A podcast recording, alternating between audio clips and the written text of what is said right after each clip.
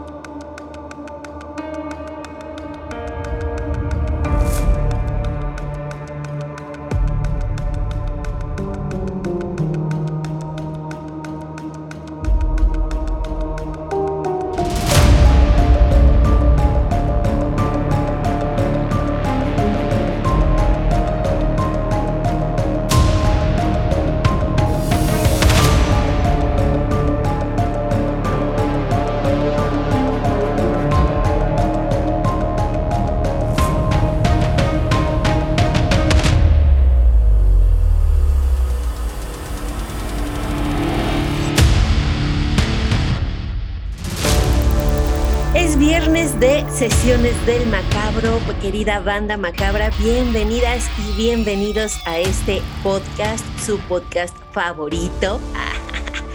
Les saluda Cassandra Vicario, su host como siempre de estas sesiones y estoy, como ya es costumbre, en compañía de mi queridísima amiga, compañera, hermana.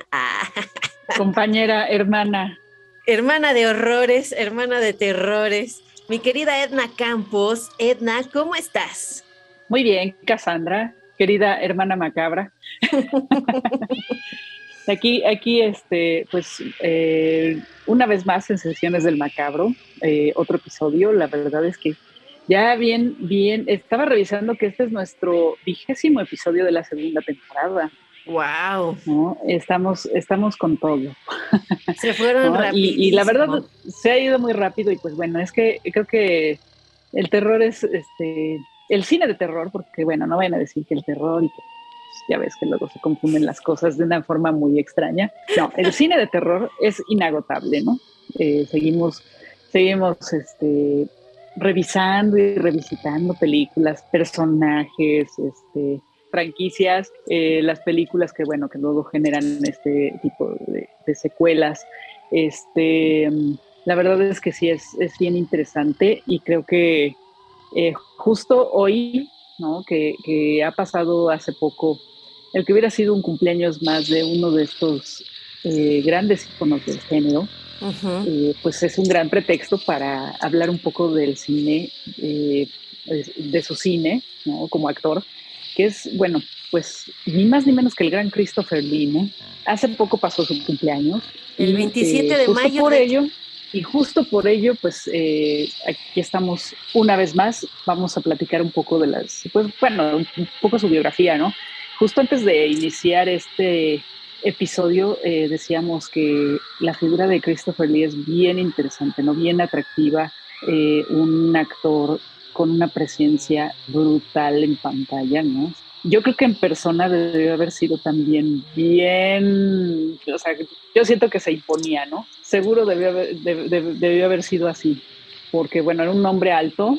1,96. Eh, que bueno, altísimo, ¿no? Y, bueno, la mirada, la voz, eh, en sí todas sus facciones también, y desde joven, ¿no? No nada más, este, ya cuando eh, fue, pues bueno, ya se hizo grande, ya se hizo viejo. Creo que incluso podríamos decir, estarás de acuerdo o no conmigo, Cassandra, que creo que de viejo se, fue cuando se hizo más famoso, ¿no? O sea, y hablando, digamos, del público en general. No sé si estés de acuerdo conmigo. Eh, digamos, ya eh, metiéndonos un poquito en su filmografía, creo que obviamente para los que somos fans del género de, terror, pues inmediatamente lo que se nos viene es Drácula, ¿no? A la cabeza, su, su, este, su personificación de Drácula, ¿no? De la cual, bueno, vamos a hablar, por supuesto, en un ratito más.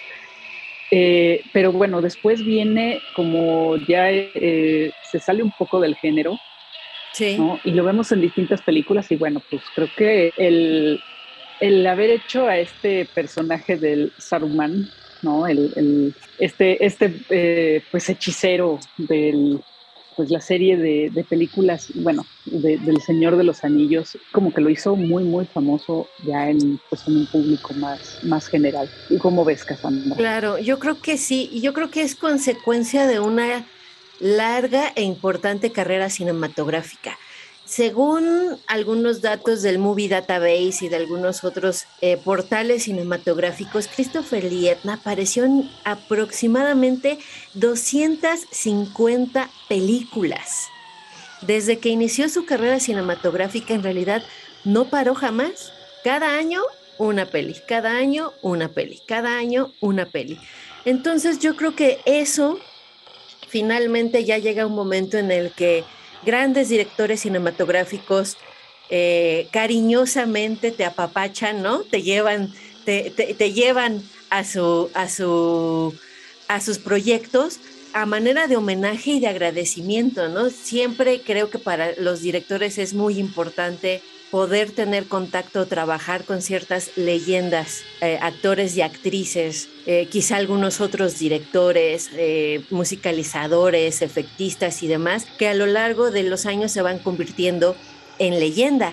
Entonces creo que es el caso, por ejemplo, de Peter Jackson, ¿no? Que precisamente conociendo la, la importancia de la de la carrera de Christopher Lee, pues lo llamó para interpretar a Saruman. Y no olvidemos también que, bueno, estas producciones, al ser tan masivas y de tan consumo tan popular, digamos, entre chicos y grandes, porque todos vimos la saga del Señor de los Anillos, eh, también le llevó a participar en otra de las grandes que podrá gustarnos o no, que es Star Wars, ¿no? Que también tuvo una importante participación ahí, ¿no? Y entonces Christopher Lee se fue haciendo vigente y se fue haciendo más popular cuando llegó a estas grandes producciones cinematográficas. Él nació con el nombre de Christopher Frank Cardini Lee. También tengo que mencionarte, Edna, y creo que también es muy, eh, eh, está muy relacionado con lo que tú decías de este porte y de esta personalidad que tenía Christopher Lee, no solo en pantalla, sino también eh, fuera de ella, y es este asunto de que era británico, ¿no? Él, nació en Gran Bretaña y los británicos sí tienen este porte, ¿no? Esta educación, esta pipa y guante tal cual, ¿no? Esta forma de hablar tan elegante y rimbombante que sí te da, vaya, te hace destacar del resto de los mortales, ¿no? Y creo que es el, caso de Christopher Lee, quien recibió Orden de Caballero en el 2009 por parte de la mismísima reina y también fue comandante de la Orden del Imperio Británico. O sea, tuvo, tuvo dos distinciones importantes por parte de la corona británica que vaya, no cualquiera logra algo por el estilo. Cuando le dieron la orden de caballero, eh, por su edad, porque ya se lo dieron cuando ya, ya, era, ya era mayor, lo condecoraron de pie y no de, de rodillas como lo marca el protocolo. Y mira que la realeza británica sí es así como inflexible para muchas cosas y muy cruda, ¿no? Pero le dieron chance de, bueno, señor Christopher Lee, no, no, no se agache. y luego, y luego casi dos metros de altura. Quédese de pie. Y sí, es una, es una imagen bien fuera de serie, porque sí, 1,96, que a lo mejor dicen, dicen los científicos que sí pierde un, uno un poquito de estatura eh, conforme vas envejeciendo, ¿no? Porque pierdes calcio, entonces, pero de todas maneras, echa el 1,90, ¿no? Sí, por mucho que haya perdido, no bajó de un 80, ¿no? Sí, no llegó al 1,55, ¿no? No, no, no, de ninguna manera. También cuentan, bueno, es un, es un hecho confirmado que participó en la Segunda Guerra Mundial, aunque aquí lo interesante es que nunca hablaba pues directamente todo lo que había vivido en la guerra, aunque algunas personas comentan que sí debieron de ser hechos muy crudos, tan crudos que él se negaba de alguna forma a hablar detalladamente sobre ellos, ¿no? Entonces eso también es un dato interesante. Sí, de acuerdo, Cassandra. Y bueno, por ahí entre el anecdotario eh, está que pues, tuvo, tuvo este, posibilidad de hacer ciertos papeles, ¿no? Que hubiera sido, no sé, hubiera sido algo increíble, ¿no? Como por ejemplo el que estuvo considerado para ser el Doctor Loomis en, Halloween, ¿no? Y que bueno, que pues se lo dieron al final a Donald Pleasence, pero imagínate que hubiera sido este el, el, él, el Doctor Loomis, ¿no? En Halloween, imagínate eso. Hubiera sido bien interesante. sí, hubiera sido bien interesante, ¿no?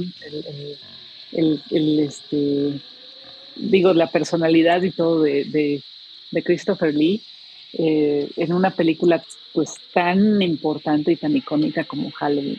Este, pues bueno, ahí está también para el anecdotario.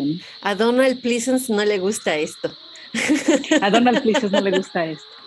Porque finalmente ese fue el papel, ¿no? Que le diera la inmortalidad y hiciera de Donald Pleasence Donald, Pleasence, ¿no? O sea, si, Exactamente. Si, le hubieran dado el papel a Christopher Lee, adiós Donald Pleasence, ¿no? Quién sabe qué hubiera sido de su sí quizá nadie hablaría de bueno, él Así es, pero este, digo, saliéndonos un poquito del tema, hay, hay una película este, que es una coproducción eh, México-Estados Unidos, eh, donde sale Donald Pleasence con Angélica María. Ah, sí, que es una chulada. siempre recordado Juan López Moctezuma, que es este, eh, matar a un extraño, ¿no?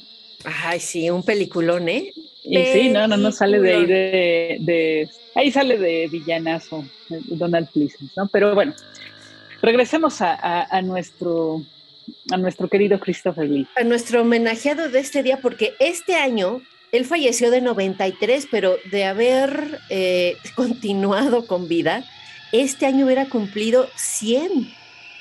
Imagínate. Wow. wow. Se quedó muy cerca. A ver, sí, falleció, falleció en 2015. Así es. Y nació en 1922, así es, hubiera, hubiera cumplido 100 años justamente. Entonces, pues sí, teníamos, teníamos que dedicarle una sesión macabra a este gran maestro del horror. Tuvo una carrera, como bien lo comentaste, que fue a muchos géneros, ¿no? O sea, no se encasilló en, el, en, un género en particular, pero independientemente de su papel de Saruman y del papel que obtuvo en Star Wars, pues eh, el, personaje que le diera la inmortalidad literal a Christopher Lee, pues sería el interpretar a Drácula en las cintas de la Hammer, ¿no? Y no solo hizo a, Drácula en la Hammer, ya iremos un poquito para allá porque sí hizo un poco de todo, aunque sí estuvo muy casado, muy ligado con la casa productora durante gran parte de su carrera. Hizo muchísimas películas con la Hammer como actor, ¿no? Para terminar un poquito, Edna, este asunto de, la personalidad y de todo el abolengo, porque sí era un cuate que tenía venía de buena familia, ¿no? Como dicen las Pues bueno, por ahí, por ahí este, hay versiones que dicen que venía de Carlomagno, ¿no? Ajá. Que, era descendiente de Carlomagno.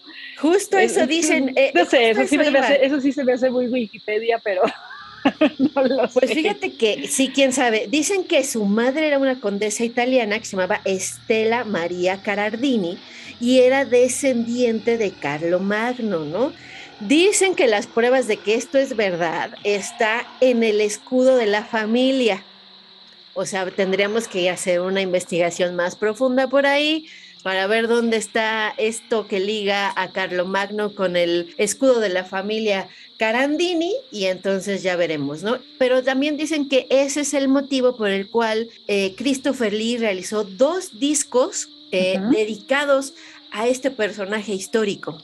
Entonces, pues bueno, quién sabe, ¿no? 50% de realidad, 50% de ficción, pero me parece extraordinario y destacable que hablaba inglés, italiano, francés, alemán y español de forma fluida y además un poco de sueco, ruso y griego. Imagínense nada más. No, era todo, era todo políglota él. Ese sí era políglota. Yo la verdad me siento, cuando leo cosas como estas, me siento muy insignificante ante la vida porque solo hablo inglés y español y si me quiero meter a otro idioma, sufro, pero terriblemente, ¿no? Y así que me digan, ah, pues Christopher Lee hablaba ta, ta, ta, ta, ta, y medio parlaba y yo me imagino cuál era su medio parlaba, ¿no? O sea, nada más le, le faltaba obtener más eh, vocabulario porque podía perfectamente armar alguna oración en sueco, ruso y griego. ¡Wow! No, pues ni hablar. Este, definitivamente era un hombre eh, bien preparado, además. Y este, y esto de, la música, ¿no? Creo que es un, es un rasgo bien, bien interesante, bien bonito, que además lo hizo ver bastante cool, ¿no? Porque además era metalero. Era metalero, sí. Era metalero, el buen, el buen Christopher Lee, ¿no? Entonces, eh, igual eh, llegaba también con su playera acá todo de metal, bien, este, ya bien, bien en onda, ¿no? Sí. Trabajó con un grupo que se llama Manowar y a los 91 años grabó precisamente este disco que te digo de Carlo Magno, que se llama The Omen of Death. Y fue producido por Richie Falker, quien es miembro de una gran banda de heavy que es Judas Priest, imagínate.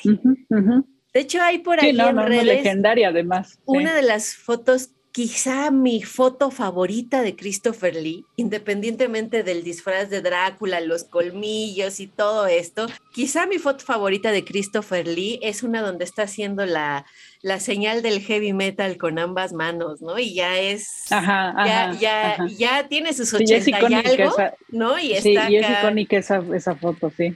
Y está el muy heavy metalero, ¿no? Entonces sí, es destacable la la, vida y obra de Christopher Lee, pero quizá eh, en lo que más destaque, mi queridísima Etna, no me dejarás mentir, pues es en el cine, ¿no? En donde el buen hombre sí, definitivamente. una carrera espectacular, trabajó con grandes de la industria, ya mencionamos eh, a Peter Jackson, pero también trabajó muy cercanamente con Tim Burton en varios proyectos. Sí, de hecho, eh, trabajó por ahí con, eh, con él en Alicia en el País de las Maravillas, eh, trabajó también en El jinete sin cabeza, la leyenda del jinete sin cabeza, también por ahí El cadáver de la novia, que bueno, pues hacía la voz por ahí de, uno de los personajes, Sombras En Sweeney Todd también aparece.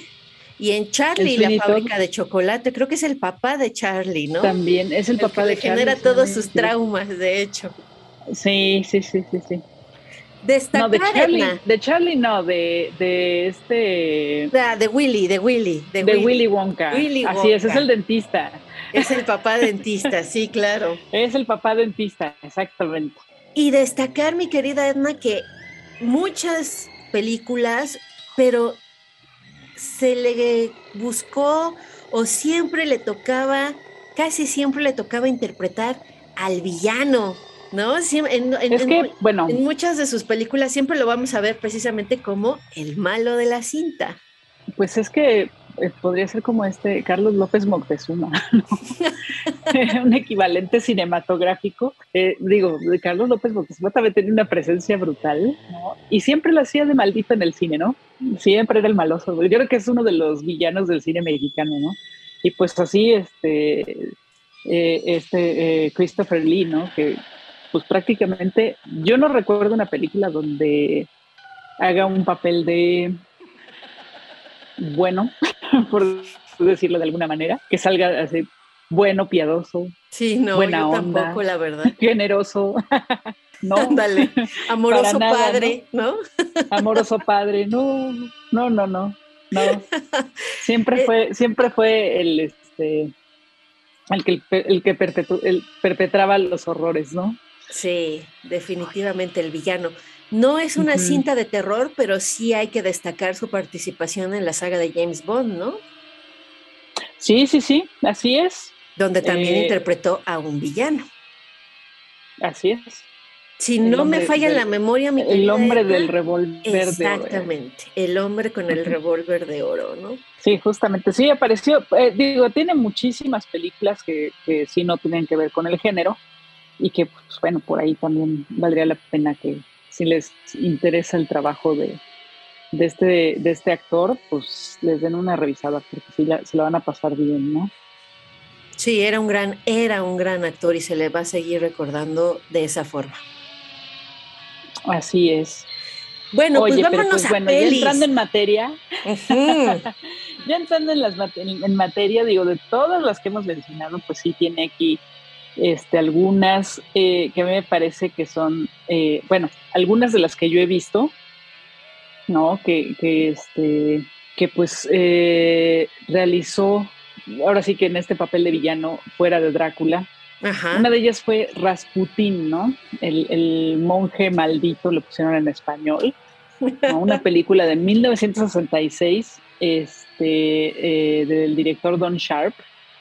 ¿no? Y bueno, de alguna manera, eh, esta versión de Rasputín, que bueno, si, si ustedes conocen, querida banda macabra, la historia de este monje que pues era el que intrigaba y este y hacía y deshacía, era el, era, el, era el poder detrás del poder en la Rusia eh, de los zares, ¿no? Ya, ya justo previo a la caída eh, pues de los zares, ¿no? Em, digamos que este fue el, personaje que eh, históricamente como que se le relaciona con justo con esta caída, ¿no? como que llevó justo al límite todo ese poder, eh, el abuso, etcétera, etcétera. Y bueno, de ahí pues se, desencadenó ya la, posterior revolución bolchevique y, y, pues ya la historia fue distinta, ¿no? Pero bueno, decían que era hechicero, decían que era este eh, brujo, que manipulaba a los ares de una manera este, con, con magia y brujería y todo esto. Y que estaba pues, muy bien dotado. Eso dicen, eso dicen. Y justamente esa es la parte que se explota en esta película, ¿no? O sea, eh, esta parte del Rasputín hechicero, maloso, eh, hipersexual, malévolo, cruel, violento. ¿Qué más? ¿Qué más le podemos decir, no? Este, y pues sí, Christopher Lee, ahí él era este eh, encarnaba a, este personaje, ¿no? Es una, es una de esas películas eh, que, eh, es bastante disfrutable, ¿no? El, digamos que el nivel de maldad no, no, este, no tenía problemas, no tenía problemas en mostrarse en, la, en, el cine. Y pues bueno, además salía, en esa película también salía Barbara Shelley. Ajá. ¿no? Que y también es pues, una producción de la Hammer, ¿eh? Hay que destacar. Es una producción de la Hammer. Sí, es de esas películas, es de esas eh, producciones de la Hammer que se hicieron pues ya, digamos que al final de la época dorada de la Hammer, ¿no? Pero pues que, que nos dio estas películas esta y bueno, otra que por ahí vamos a mencionar seguramente, ¿no? que, que, ya la hemos, de hecho ya la hemos mencionado en varias de nuestras este, sesiones, ¿no? Porque es uno de los grandes, grandes clásicos y que se puede tomar desde diversos eh, eh, aspectos, ¿no? Así es. Pues yo te voy a recomendar o yo les quiero hablar de otra cinta de Christopher Lee fuera de Drácula, porque creo que si bien pues sí tenemos que mencionarla, pero fue más allá e interpretó muchos papeles e hizo muchas cosas interesantes dentro del género. Y en 1976, digamos que él empieza con Hammer en el 58 a ser Drácula, ¿no? Con Terence Fisher. De ahí vienen otras películas dentro del género del terror o del horror que son destacables y que no están ligadas a la historia de Drácula. Una de ellas es de 1976 y se llama Una hija para el diablo o To the Devil, a Daughter, eh, dirigida por Peter Sykes, ¿no? En donde Christopher Lee interpreta al padre Michael y pues básicamente la historia es de un hombre que pide a un novelista salvar a su hija de un sacerdote satánico, ¿no? Una producción de la Hammer y de hecho esta sería, mi querida Edna, por un buen rato, la última producción o la última cinta que Christopher Lee haría con la Casa Hammer.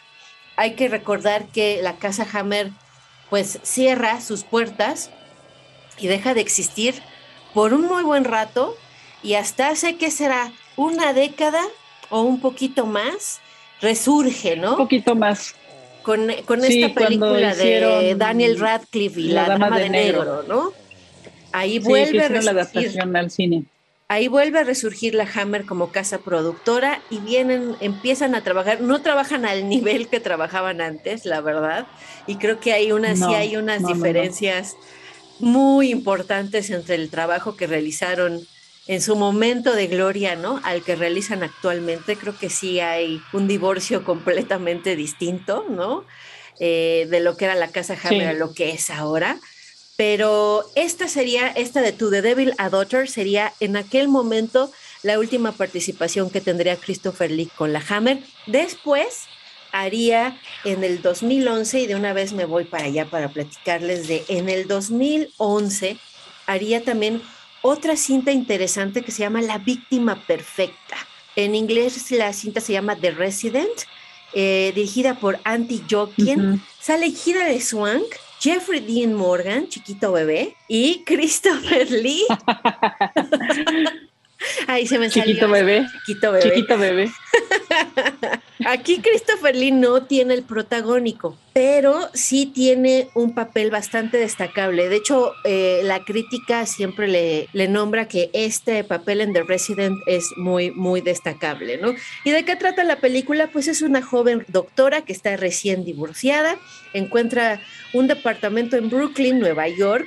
Su casero Max, Jeffrey Dean Morgan, chiquito bebé, eh, es un ángel con ella, es muy amable y servicial, pero poco a poco, mientras ella va viviendo en la casa, eh, se siente acosada, como que alguien la está espiando, eh, alguien le esculca sus cosas, ¿no? Y eso no se vale, ¿no? Y entonces empieza a ser, pues, víctima de acoso y para darse cuenta casi, casi es el final de la película que, pues, todo es una trampa y ella es la víctima perfecta. Tan, tan, tan.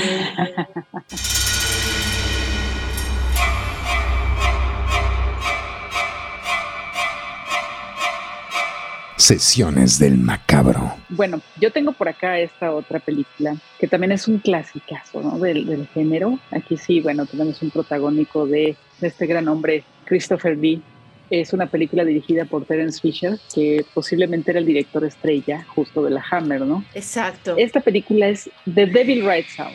Ah, súper. Una de las películas más eh, emblemáticas de cultos, ¿no? De, justamente de todas estas películas que, la verdad a mí me gustan mucho, ¿no? Que, cuando envuelven estos cultos, que hay conspiraciones, que hay este, mezclan poder con satanismo y todo esto. Pues bueno, esta es una de las, eh, yo creo que una de las más importantes, ¿no? Y bueno, aquí pues sí es, es importante eh, el papel que, presenta Christopher Lee, ¿no? Él, bueno, hace como uno de los, eh, digamos que uno de los este, personajes que no son tan malos, por decirlo de alguna manera, ¿no? No es, no es precisamente el, el que, el, el líder de la secta, él hace personaje en el que eh, busca a sus amigos que resulta que están metidos en una secta, que les lavan el cerebro a la gente y pues los matan, ¿no? Porque se los, se los ofrecen al, al diablo. Y pues bueno, están como, como metidos, ¿no?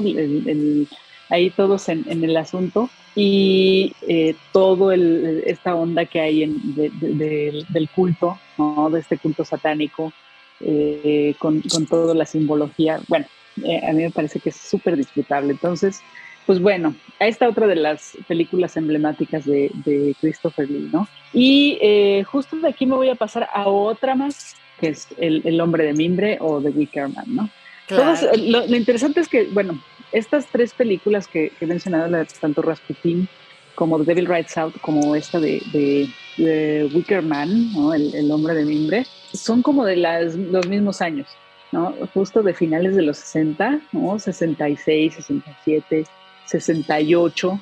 Es una película que, pues bueno, ya como ya hemos mencionado en otras ocasiones, pues es de un, un, investigador que va a dar a un, a un, lugar donde pues también hay como una especie de secta, ¿no? Creo que también iría por ese lado, ¿no? Eh, creo que, bueno, era, era la época en que se, se hacían mucho, muchos filmes sobre sectas, ¿no?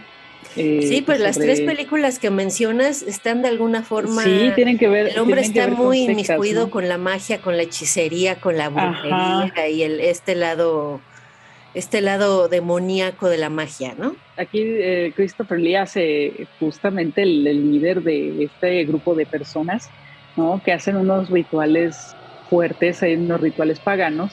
Y pues bueno, eh, en algunos de ellos, pues es este eh, resulta que pues nuestro, nuestro héroe pues acaba, acaba este, siendo este, parte de ese sacrificio, ¿no? Sin duda una de las cintas clásicas del es, Es una de las Exacto, ¿no? Justo a eso iba, ¿no? Que también es, eh, es muy representativa del, del folk horror que está ahora tan de moda.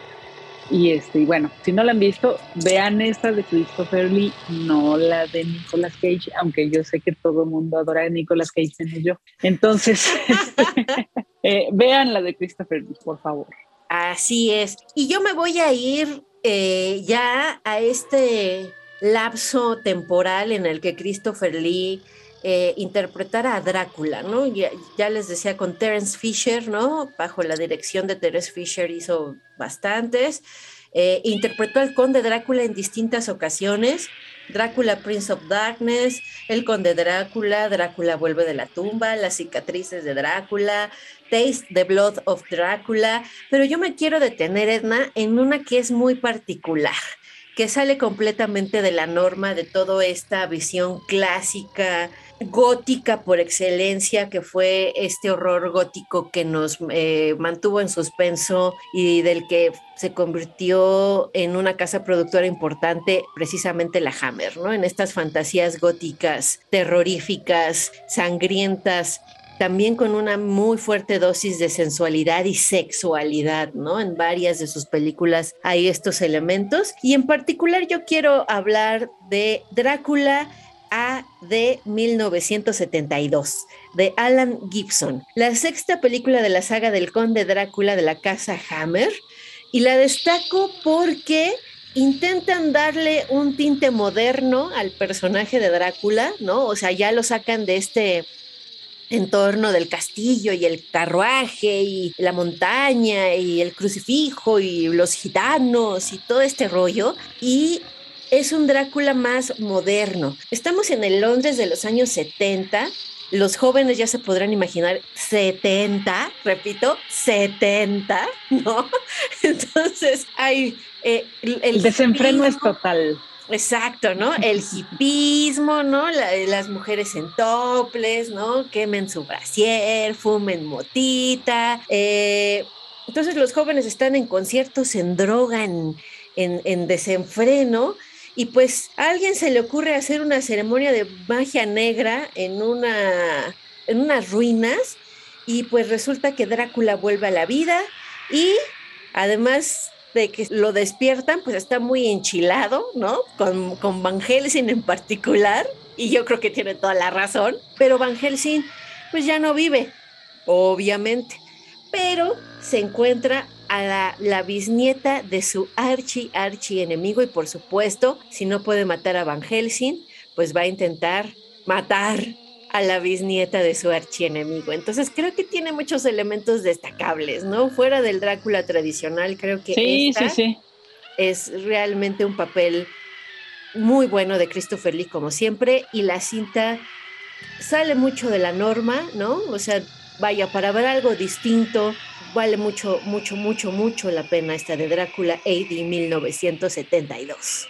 Y sabes qué, que este, esa película de alguna manera sirvió de base para esta serie que se hizo hace poco de Drácula, que justo retoma muchísimo la figura de Drácula personificada por, Christopher Lee en esta, esta serie que se puede ver en Netflix. Ajá. ¿no?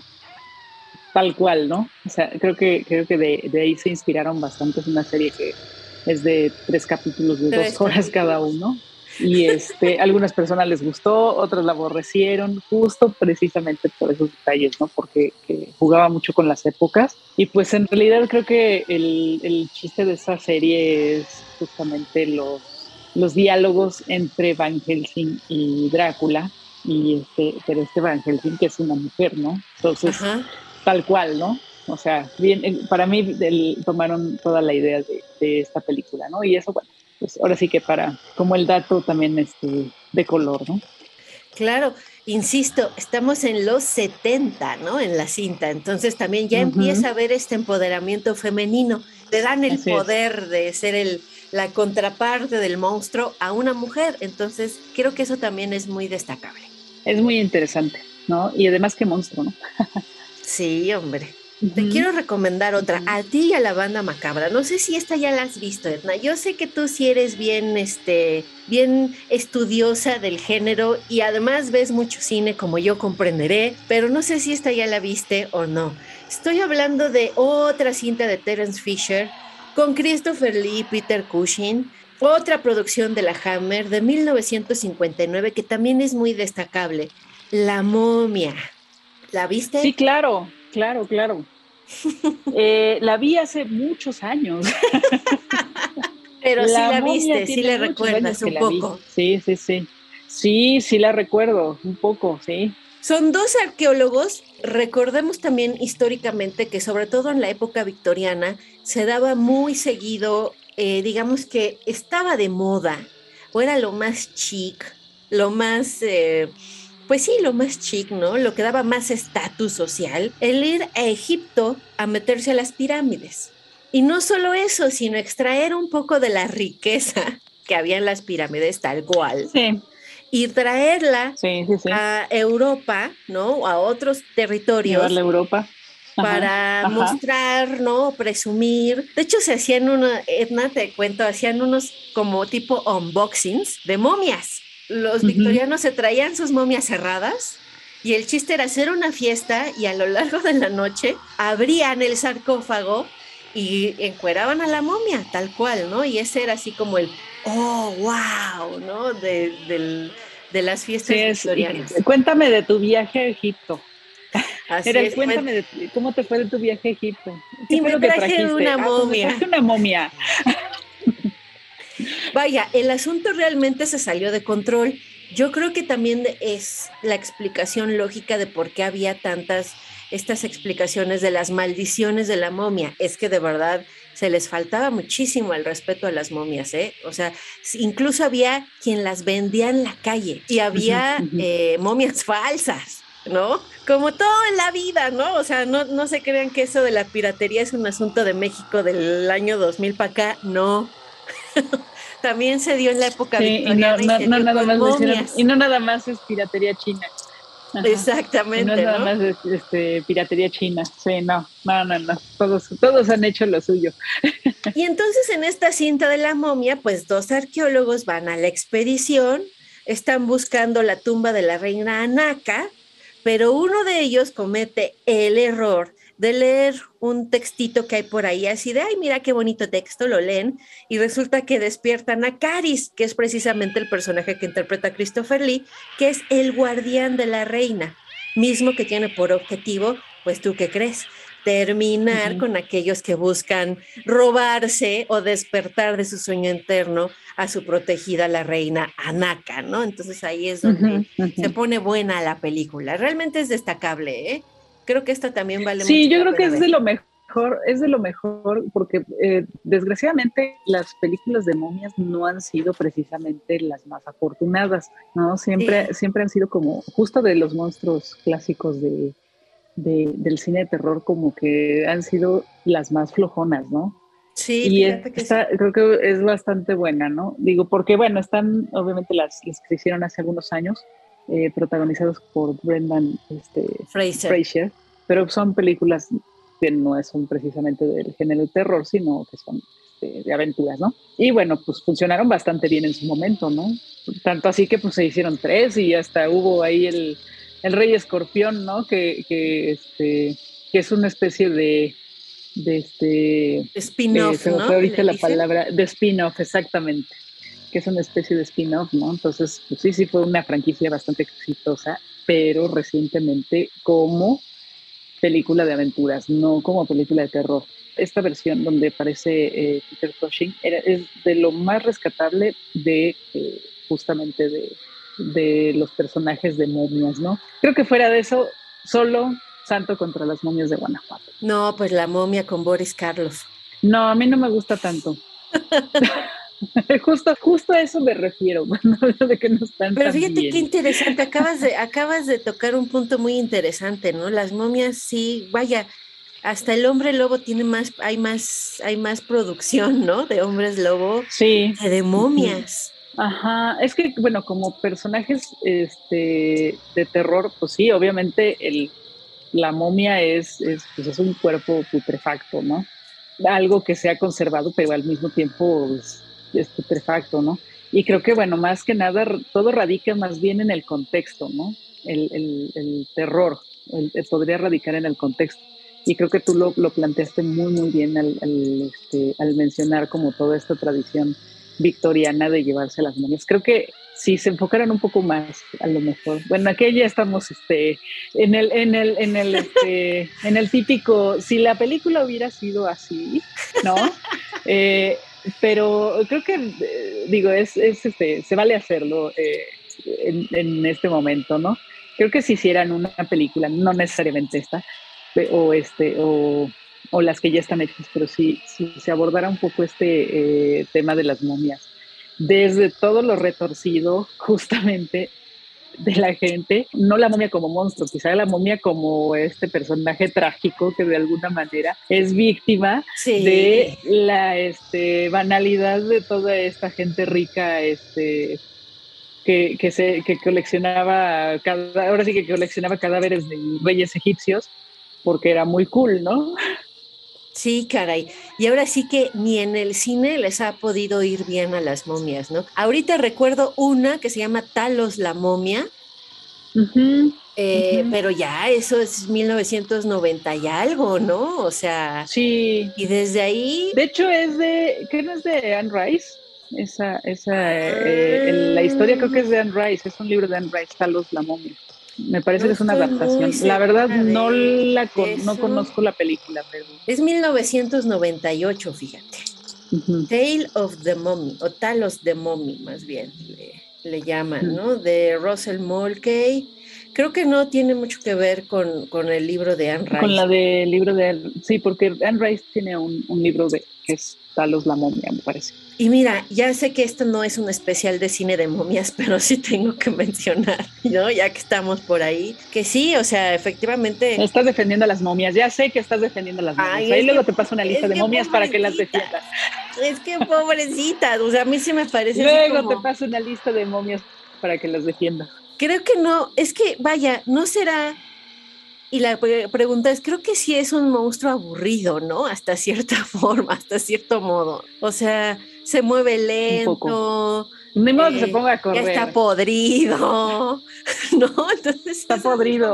Ay, ¿qué le podemos sacar, no? A la momia, ¿no? ¿Qué nos podría dar miedo de, de, de, una momia, ¿no? Entonces, pues sí, puede ser que, que ese sea eh, uno de los grandes problemas, digamos, ¿no? de las momias. Pero fíjate, ya echándonos una pequeña googleada tal cual, pues tenemos esta cinta de la momia de, de, Christopher Lee, Peter Cushing, Terence Fisher y demás, El manto de la momia, La maldición de la momia, La tumba de la momia, La mano de la momia, La momia regresa, que efectivamente, como bien menciona Edna, pues no es así como que tú digas, la película del terror, ¿no? O sea, no, no, entra dentro del, género y ya no nos menciona nada destacable.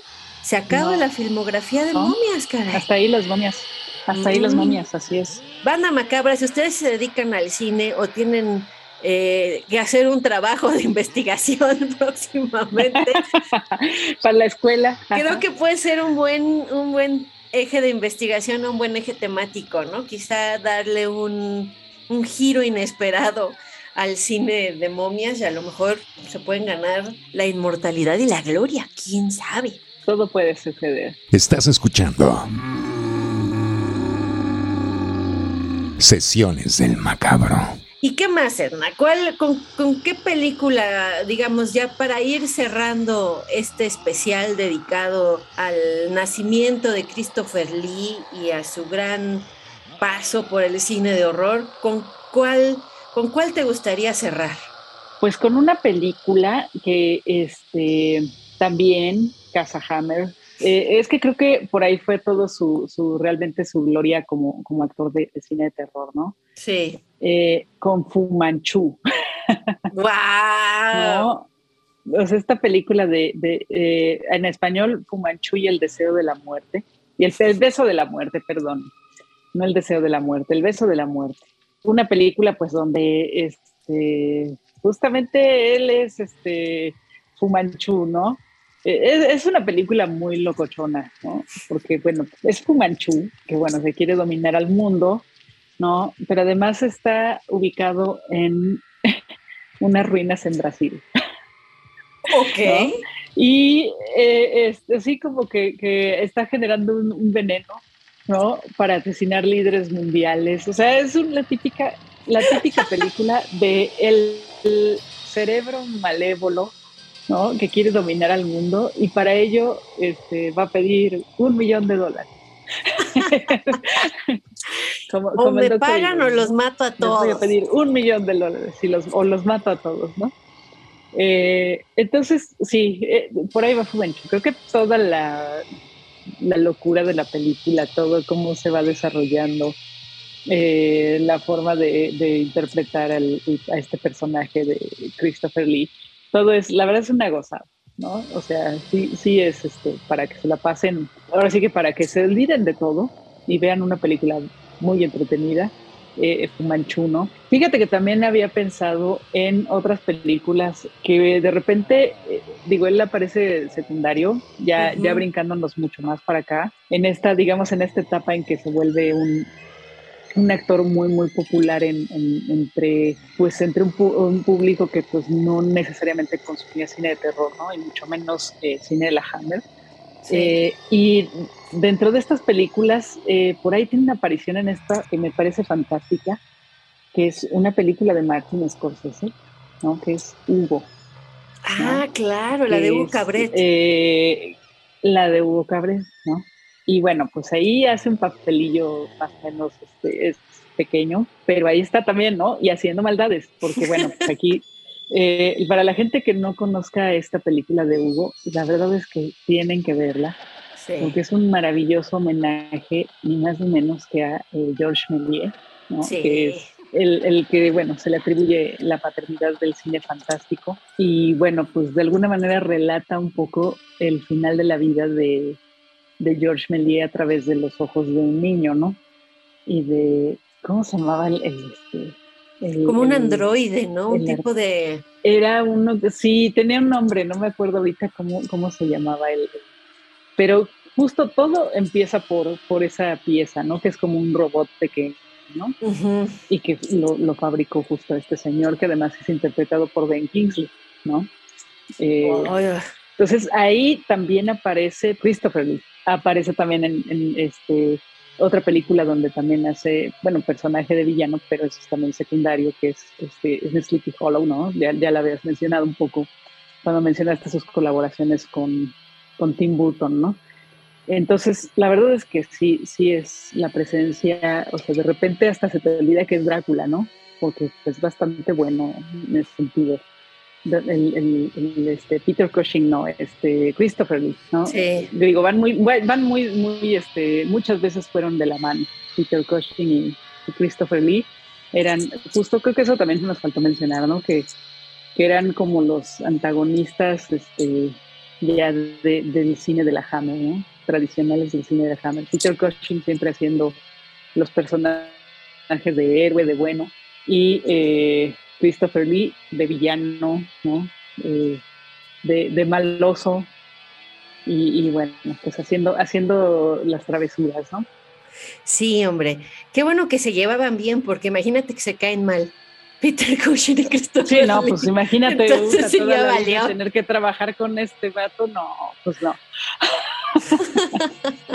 no es una cinta de terror, pero si a ustedes les gusta el cine, que sé que sí, porque les gusta el cine de terror, entonces ya pasa, y digamos que ya para llegar a que te guste un género, te gusta, un, eh, te gusta el cine en general, ¿no? Entonces es como, como el, el, primer paso, ¿no? Te tiene que gustar el cine y ya después uno o distintos géneros, ¿no? Y si ustedes gustan del cine de terror, que sé que sí porque están escuchando este podcast, pues seguramente van a disfrutar esta película de Hugo Cabret, ¿no? Porque es efectivamente, ¿no? Gira en torno al George Méliès, pero también es un gran homenaje eh, al, cine. Al cine en general, ¿no? Y, sí, desde, La, desde esta visión infantil, pues sí le da este, una, un sabor muy particular. Sí, no, es, es maravillosa, es una gran película. Sí. Y, este, ¿y tú con qué cierras, Casandrita? Pues yo voy a cerrar con otra cosa rarita, pero bonita. Estoy hablando de una cinta que se estrenó en el 64. Ya saben, ¿para qué les voy a mentir? dirigida por Terence Fisher, también con Peter Cushing, ¿no? Y con Christopher Lee, pero aquí también sale Barbara Shelley, por ejemplo. Una cinta poco conocida que se llama El Castillo de la Gorgona o de Gorgon. Ajá, ajá, de Gorgon. Un, un monstruo femenino como tal, ¿no? Y Christopher Lee interpreta al profesor Carl Meisler eh, y el doctor Namarov es eh, nuestro querido Peter Cushing. ¿De qué trata esta hermosa película? Pues bueno, en la ciudad de Jandorf ocurren varios asesinatos. Y las víctimas, pues, ¿qué creen? Amanecen convertidas en piedra. Oh, un grupo de residentes comienza una investigación para encontrar al asesino sin sospechar que se enfrentan a la furia de una extraña criatura. ¿Qué será? ¿Quién será el villano de esta historia? ¿Quién sabe? ¿Quién sabe?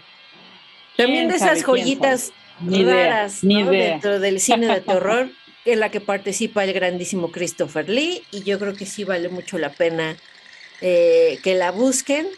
Estas cintas, la verdad, de las que hablamos esta tarde, dudo mucho que estén en alguna página de streaming, al menos disponibles. no, no creo. Pero eh, yo recomendaría que sí se echaran un clavado en eh, YouTube, porque YouTube sí llega a tener algunas joyitas de vez en cuando y puede uno ver películas completas. A lo mejor no la van a poder encontrar con subtítulos, pero en el idioma original en inglés creo que ya es bastante aceptable y yo creo que ahí podrían encontrar más de una de estas películas de las que hablamos Edna Campos y su servidora en esta sesión macabra dedicada al grandioso Christopher Lee.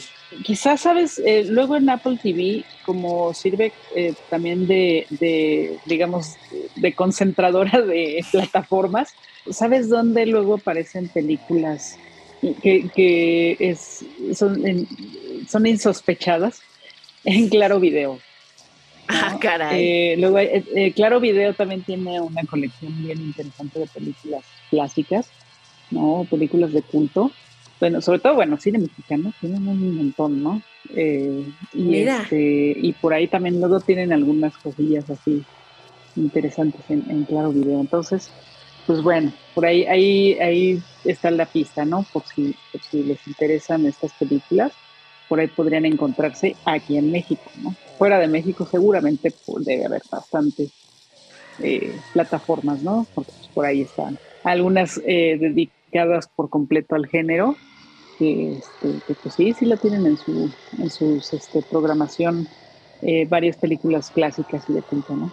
Pues habrá que echarnos un clavado entonces por allá a ver si está. Habrá que echarse el clavado, exactamente. Ha llegado el momento de decir adiós. No me quiero despedir de la banda macabra sin compartirles pues una emotiva carta que apareció en redes sociales tras la partida de Christopher Lee, escrita por el gran Peter Jackson, ¿no?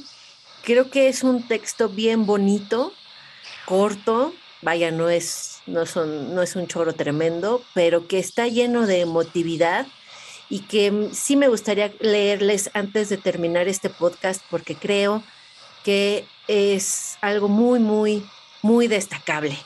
Entonces, si me permites, mi querida Edna, voy a pasar a darle de lectura, ¿te parece? Adelante. Buzón del Macabro.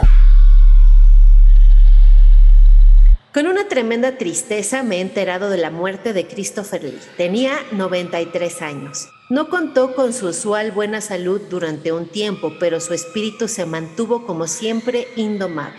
Christopher hablaba siete idiomas. Era, en todos los sentidos, un hombre de mundo, bien versado en artes, política, literatura, historia y ciencia. Era un erudito, un cantante, un extraordinario narrador y, por supuesto, un maravilloso actor.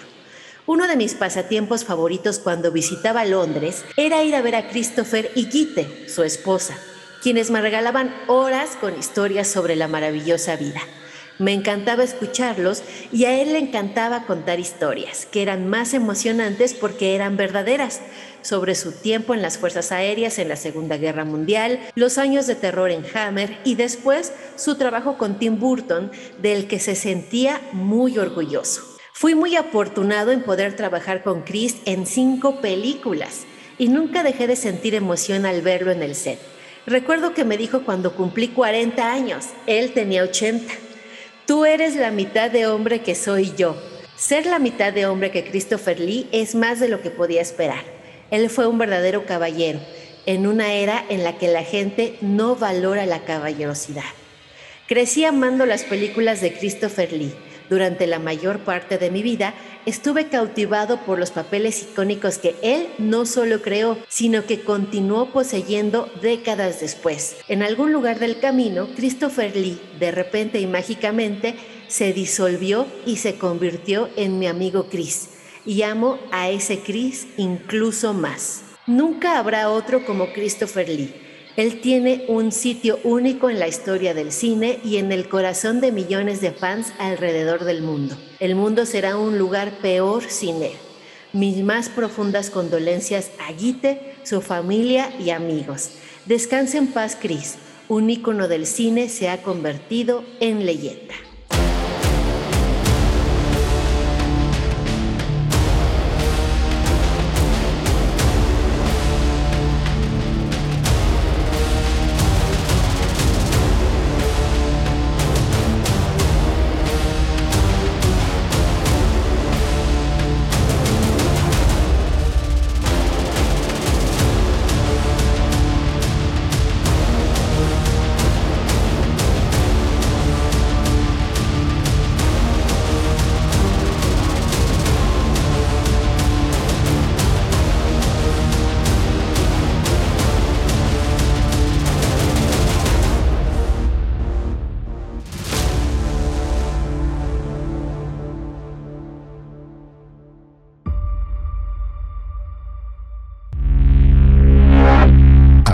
Macabros.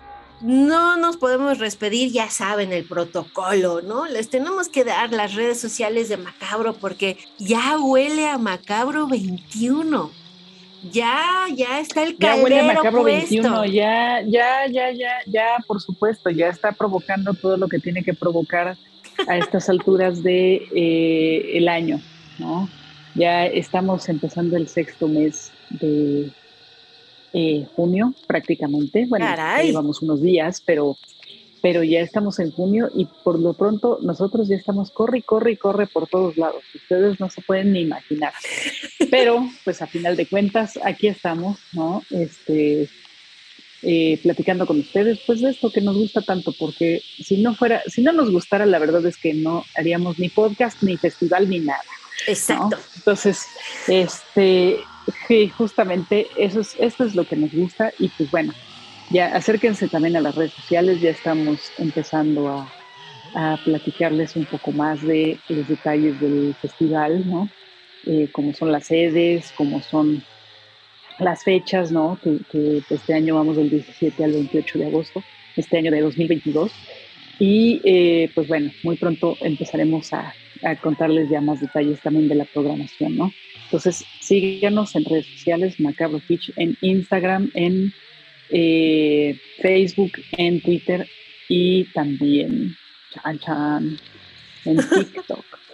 ¿no? Ahí, bueno, somos un poco más, este, en TikTok nos van a encontrar más que nada como en el detrás de cámaras de este festival, ¿no? Sí, por supuesto, les compartimos algunos videitos sobre, eh, pues, algunas de las eh, temas importantes del género, pero también estamos eh, subiendo justamente este, este, una especie de detrás de cámaras de cómo se hace el, festival, ¿no? De, de, dónde se hace, quiénes lo hacemos, vamos, todas estas cosas que son mucho más íntimas y también pues, cotorronas, ¿no?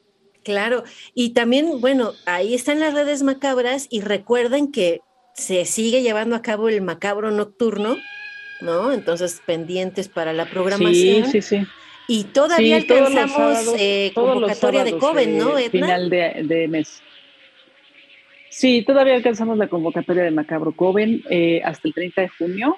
eh, ya saben, eh, chicas, chicas macabras, por favor, eh, es una gran oportunidad. Hay premios bien importantes, ¿no? Que, pueden, si no hacer que hagas el corto por completo, te ayudan en una gran parte para que lo, logres, ¿no? Todavía tienen oportunidad de participar, se cierra el 30 de junio. Igual la gente que quiere ser voluntaria en Macabro, este, también está abierta la convocatoria, ¿no? Ahí en, la página de Macabro pueden ver, este, por ahí, por ahí hay un enlace donde podrán entrar también a eh, llenar su formato de inscripción y pues bueno, de alguna manera participar más de cerca dentro de, este festival y, conocer gente chida y gente eh, que le gusta mucho el género, ¿no? Y que por eso están aquí. Claro.